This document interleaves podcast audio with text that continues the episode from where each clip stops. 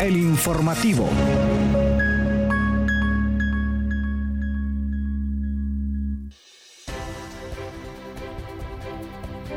Buenos días, bienvenidos y bienvenidas a una nueva edición de El Informativo.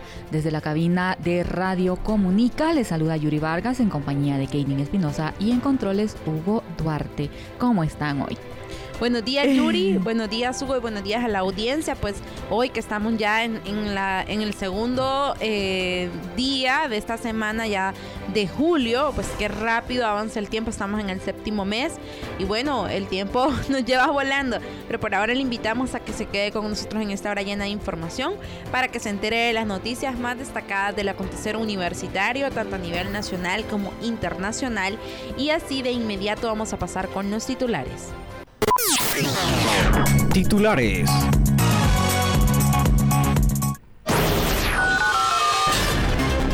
Cinemateca de la UNA e ICINE firmarán convenio de colaboración. Componencia sobre solución de problemas tecnológicos actuales culmina segundo Congreso de Ciencia Abierta y repositorios digitales.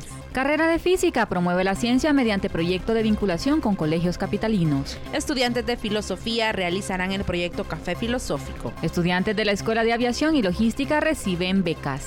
Autoridades de Panamá Oeste convocan a conferencia de prensa sobre el Congreso Científico Internacional. Exitoso primer encuentro, gestión secretaria de oficina 2023. Y para cerrar los titulares, la centenaria del agro celebró la loable labor de sus docentes. Noticias Puma. Iniciamos las noticias Pumas contándoles que la Cinemateca Universitaria Enrique Ponce Garay de la Universidad Nacional Autónoma de Honduras, UNA, y el Instituto Hondureño de Cinematografía y Cine firmarán en los próximos meses un convenio de colaboración con el cual oficializarán acciones conjuntas que ya están encaminadas. Esto lo confirmó René Poc, titular de la Cinemateca de la UNA. Al respecto dijo, nuestro acercamiento es porque el campo de acción de ambas instituciones tiene mucho que ver. La idea es que ellos tienen algunos fondos para realizar documentales en relación con la memoria y nosotros tenemos planificado producir el documental Memorias del siglo XI, al igual que ya hicimos la primera parte que se llamó Memorias del siglo, perdón, Memorias del siglo XXI y ahí hicieron la primera parte que se llamó Memorias del siglo XX, explicó el reconocido cineasta que ha hecho varias producciones en nuestro país. El funcionario detalló que los fondos serán manejados a través de la fundación de la UNA, la Funda UNA, y otra institución que pueda manejar el dinero, ya que la Cinemateca se encargará exclusivamente del montaje y producción de los materiales que resulten como fruto del trabajo en conjunto. Con ansia ya de ver eh, pues, esta sólida relación y ver este producto. Pero continuamos con más información y ahora le contamos que la Universidad Nacional Autónoma de Honduras finalizó el segundo Congreso de Ciencia Abierta y Repositorios Digitales. Esto es organizado por el Departamento de Recursos de Aprendizaje CRA en conjunto con la Unidad de Digitalización de la Información. El primer día hubo una participación importante de la comunidad universitaria, que mostró su interés en cada tema a tratar en la primera jornada, ya que el evento se desarrolló los días 28 y 29 de junio de 2023.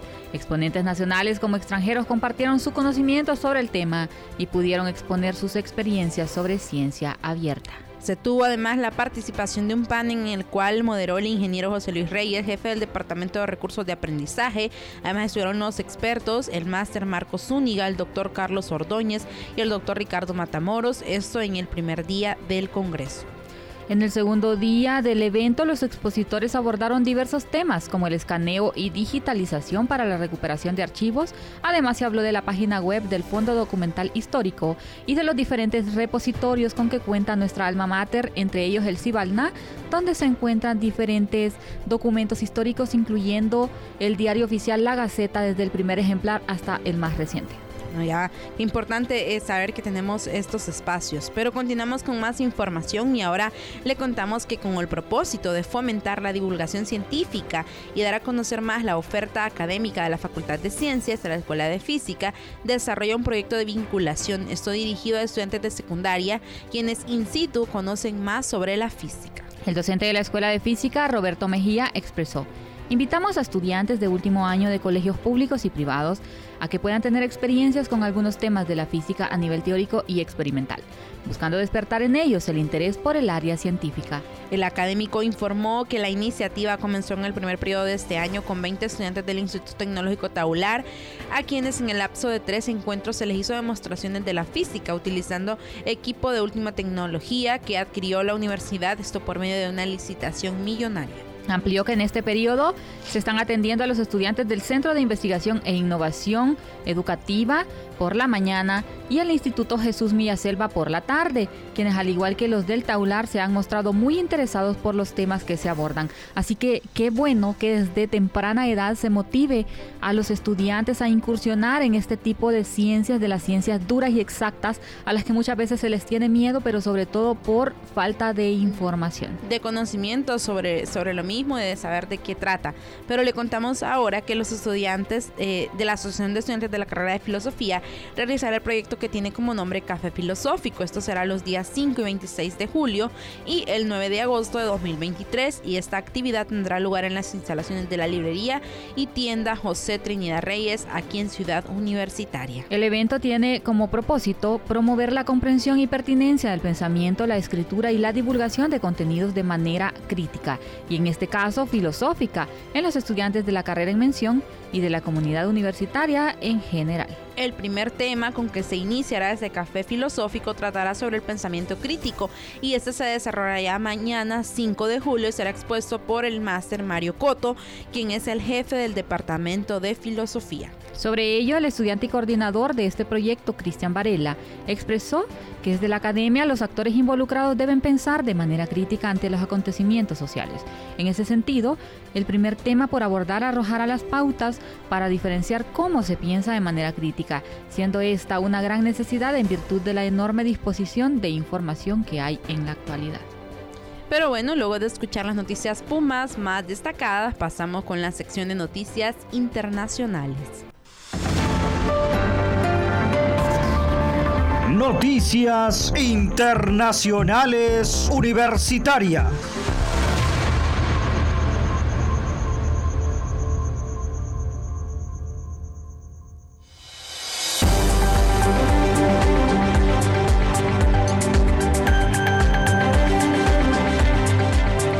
De noticias universitarias internacionales, les comentamos que en Panamá, específicamente estudiantes mujeres de la Escuela de Aviación y Logística de la Facultad de Ingeniería Mecánica de la Universidad Tecnológica de Panamá se hicieron acreedoras de becas de la International Aviation Women's Association, la AIWA, en un evento que se realizó el viernes 30 de junio en la Universidad Tecnológica de Panamá.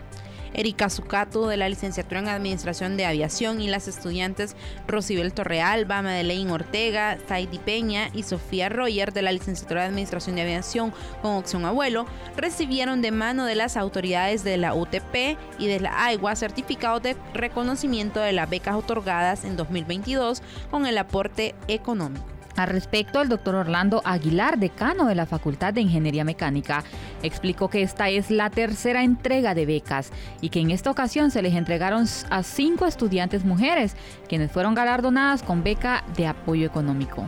También dijo que actualmente hay 107 mujeres matriculadas en carreras de la Escuela de Aviación y Logística. Esto representa el 31% del total de estudiantes, cifra que ha aumentado ya que en el 2018 solo era un 12% e incentivó a continuar trabajando en conjunto para estos logros. Y mire Yuri, que hablábamos de las noticias en la máxima casa de estudios, hablábamos de llevar la ciencia a los estudiantes de, educación media para que conozcan desde temprana edad eh, de qué trata, pero aquí también hablamos de este tema de inclusión, de que muchas de estas carreras también a veces se tiende a pensar que solo son para varones y que bueno involucrar mujeres y brindar estos espacios para que más mujeres eh, se vayan desarrollando. Hace que eh, 50, 100 años era inalcanzable pensar en una mujer piloto o en una mujer astronauta. Hoy en día las mujeres podemos hacer lo mismo que los hombres siempre y cuando pues sean cosas que nos apasionen y que nos gusten y hoy es una realidad que las mujeres pueden ocupar estas posiciones y desarrollar eh, trabajos que antes eran considerados solo para hombres. Y vea usted qué interesante que sea la universidad la que forme profesionales en este tipo de carreras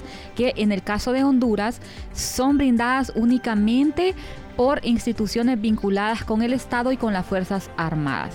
Eh, específicamente eh, por la, Fuerza Aérea Hondureña es que permite la formación de mujeres y de hombres también en, en, este área de, en esta área de aviación. Y mientras tanto pues nuestra casa de estudios a través de la Facultad de Ciencias Espaciales forma pero pilotos en operación de vuelo. en, operación de vuelos ajá y em, en, otras carreras relacionadas, pero sobre todo son certificaciones que muchas veces eh, las prácticas se realizan pero de forma virtual, entonces no hay esa oportunidad de interactuar y de tener esa experiencia.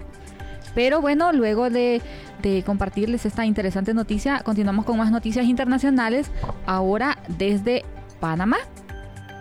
Bueno, de hecho siempre desde Panamá donde con la finalidad de detallar aspectos relacionados con el Congreso Científico Internacional, Innovación y en la Sostenibilidad, Ambiente, Desarrollo Empresarial y Valores Sociales, se realizará en el Centro Regional Universitario de Panamá Oeste Em, pues el director del centro, el magíster Antonio Osés Castillo, convocó a la conferencia de prensa el martes 4 de julio del presente año, es decir, hoy. Hoy. Según la nota por el director Antonio Osés, señala que el horario de la conferencia será de 10 de la mañana a 11, es decir, en un ratito en el edificio 300, 3845 de la agencia Panamá Pacífico. Es importante indicar que el evento académico se realizará el 18 de julio del 18 al 20 de julio a partir de las 9 de la mañana en las instalaciones del Customer Center de la agencia Panamá Pacífico. Estamos hablando pues del Congreso Científico Internacional. Y las personas interesadas en participar en este congreso, las autoridades le facilitarán un bus del campus a la agencia Panamá Pacífico y los encargados del evento indicarán el lugar de encuentro a la hora de salir el bus. Continuamos con más noticias internacionales ahora desde Nicaragua, donde se realizó un encuentro con el objetivo de promover el intercambio de experiencias y conocimientos acerca de las últimas tendencias en dicho campo laboral. En ese escenario participaron personas docentes, estudiantes regulares y graduados quienes llegaron a la sede central de la institución para compartir saberes y fortalecer la integración en el área de la gestión secretarial. Madeleine Cerdas García, quien es estudiante de la carrera de gestión secretarial de la oficina, agradeció a los organizadores, organizadores por llevar a cabo el encuentro e indicó que estas acciones fortalecen las capacidades del estudiantado. Para nosotros como estudiantes es un gran honor y un gran estímulo saber que se nos toma en cuenta y se nos brinda la oportunidad de participar en estos espacios académicos con el fin de formarnos, adquirir nuevos conocimientos y desenvolvernos en un ambiente de aprendizaje enriquecedor. Según los organizadores, la relevancia del evento radica en la necesidad de mantener la vinculación, capacitación y actualización constante en el campo de la gestión secretarial.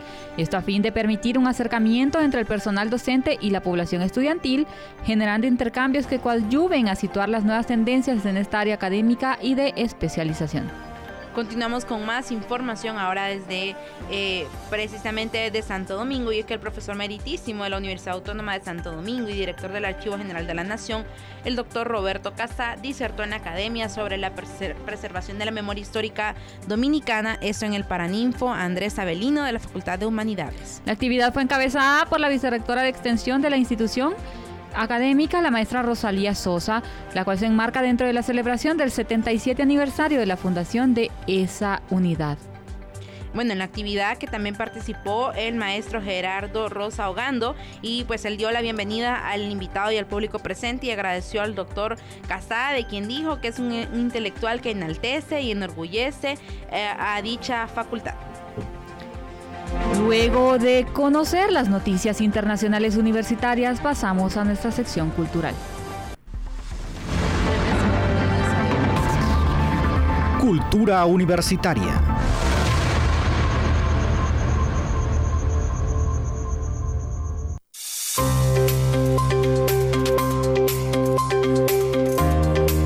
Iniciamos la sección cultural contándoles hoy sobre el puente Carías es uno de los puentes más emblemáticos de Honduras y une a las ciudades de Tegucigalpa y Comayagüela, la capital del país. Pero ¿sabías que no se llama así? Y es que su nombre oficial es Puente 12 de Julio, pero se le llama Puente Carías porque fue construido durante el gobierno del general Tiburcio Carías Andino, que más bien fue una dictadura que duró 16 años en Honduras. Y este es un dato que muchos capitalinos desconocen. Yo creo que nadie se acuerda, Yuri, que el puente se llama 12 de julio. Pero vea usted, pero usted esta contradicción.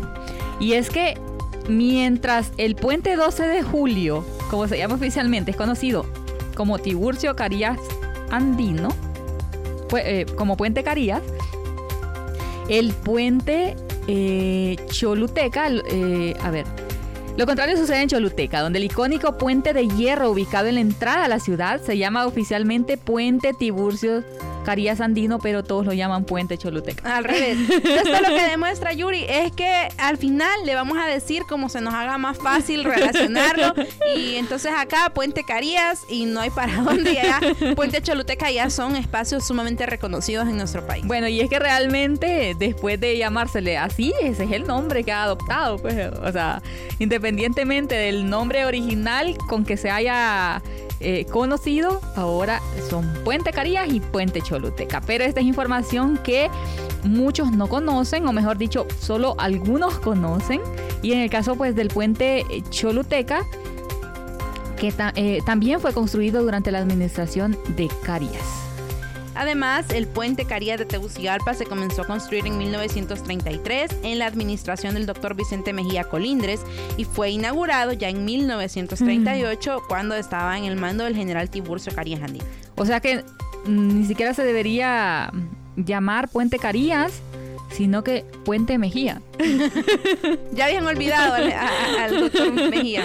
Otro dato interesante sobre la construcción de este puente es que sus pilastras o columnas fueron construidas en el gobierno liberal de Mejía Colindres y el resto en el gobierno nacionalista de Carías. Es decir, que compartieron ese trabajo y pues Carías, se, llevó, se, llevó, el crédito. Sí, pero al menos se concluyó, Yuri. Así hubieran hecho con el trans no importa quién hubiera construido, lo hubieran terminado de construir y ya. Para nosotros como pueblo hondureño, no importa quién lo construya, izquierda, derecha, intermedia, que lo que construyan los proyectos y que, y que se vean las obras.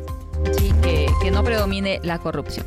Bueno, eh, otra información que les vamos a compartir en su sección cultural es sobre el Parque Arqueológico Curruste el primer sitio arqueológico de San Pedro Sula, nombrado así por el Instituto Hondureño de Antropología e Historia. Y este se suma a los ya conocidos parques arqueológicos de Honduras como el Puente, Los Naranjos, Copán Ruinas y las Cuevas de Talgua, entre otros. Aunque el Parque Arqueológico Currustre no es muy conocido, pero se cree que una ciudad importante que poseía lindas áreas públicas y residenciales. Sus templos y edificios cívicos fueron construidos sobre las plataformas de tierra revestidos de piedra tallada, a las cuales se podría llegar a través de las escalinatas. En las plazas del Parque Arqueológico Curruste existen algunas estelas de piedras sin grabados. Es muy probable que las piedras hayan estado recubiertas de estuco para modelar figuras, pero que fueron dañadas por estar expuestas a la intemperie. Currustre está ubicado al este de la ciudad de San Pedro Sula, sobre la carretera eh, que de la aldea de, de Arenales conduce a Ticamaya. Para una mejor ubicación, Está específicamente en la carretera hacia la Lima a la altura de Semcol. Está el desvío hacia la laguna y si toma ese desvío, pues va a llegar al parque arqueológico. Así que cuando vayamos por aquella zona, ya hay, que tener en cuenta, hay que tener en cuenta estas referencias para visitar estos lugares tan interesantes de nuestro país. Pero luego de compartir estas noticias culturales, ahora pasamos con lo más relevante de las noticias de salud. Prevención, enfermedades y tratamientos médicos en salud Radio Comunica.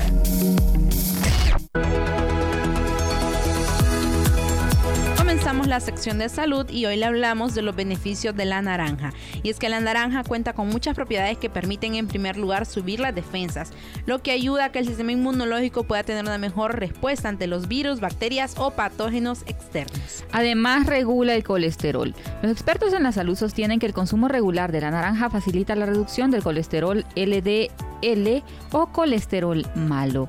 Además, la naranja dispone de pectina en gel, el cual sirve para eliminar toxinas y eliminar el colesterol nocivo. Del mismo modo, su aporte en magnesio previene la formación de coágulos, disminuyendo el riesgo de accidentes cerebrovasculares.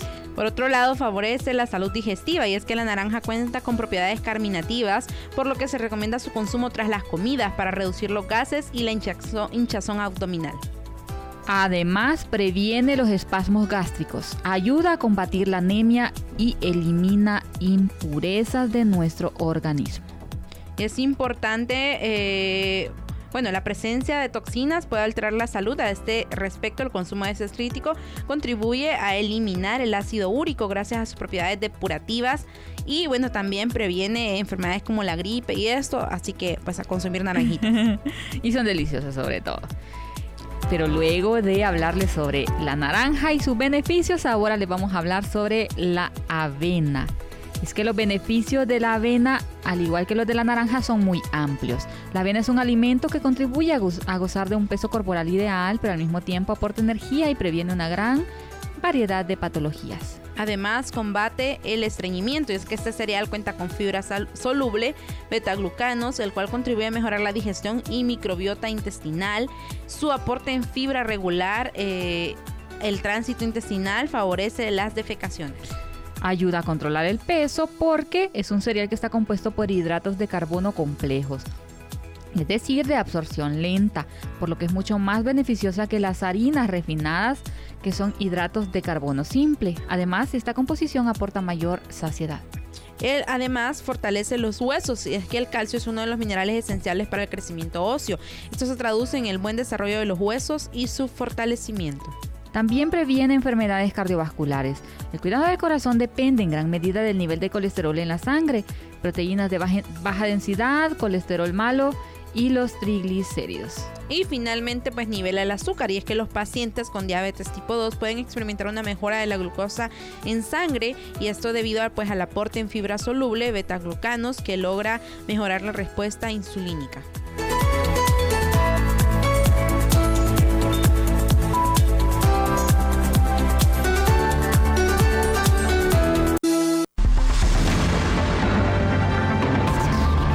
Deporte Universitario.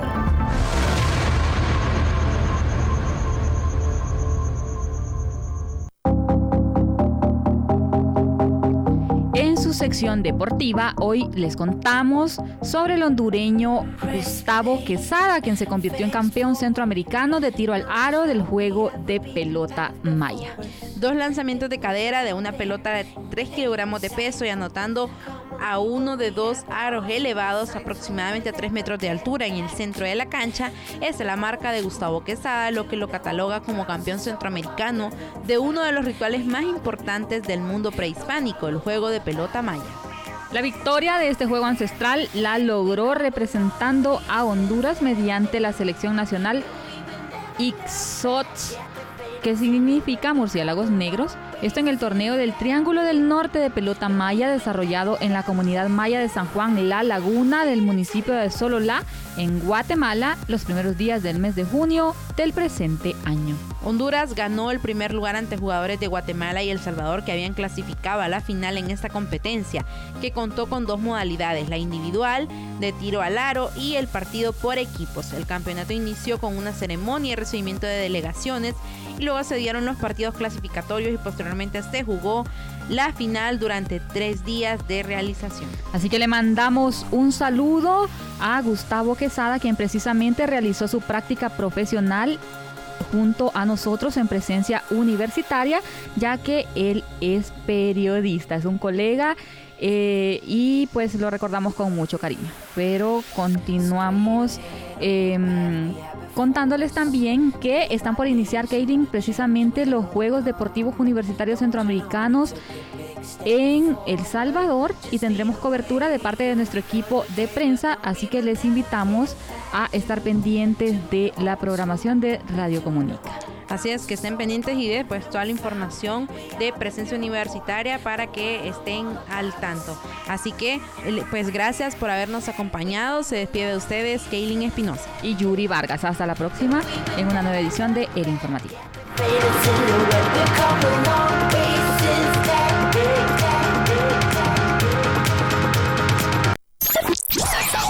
Radio Comunica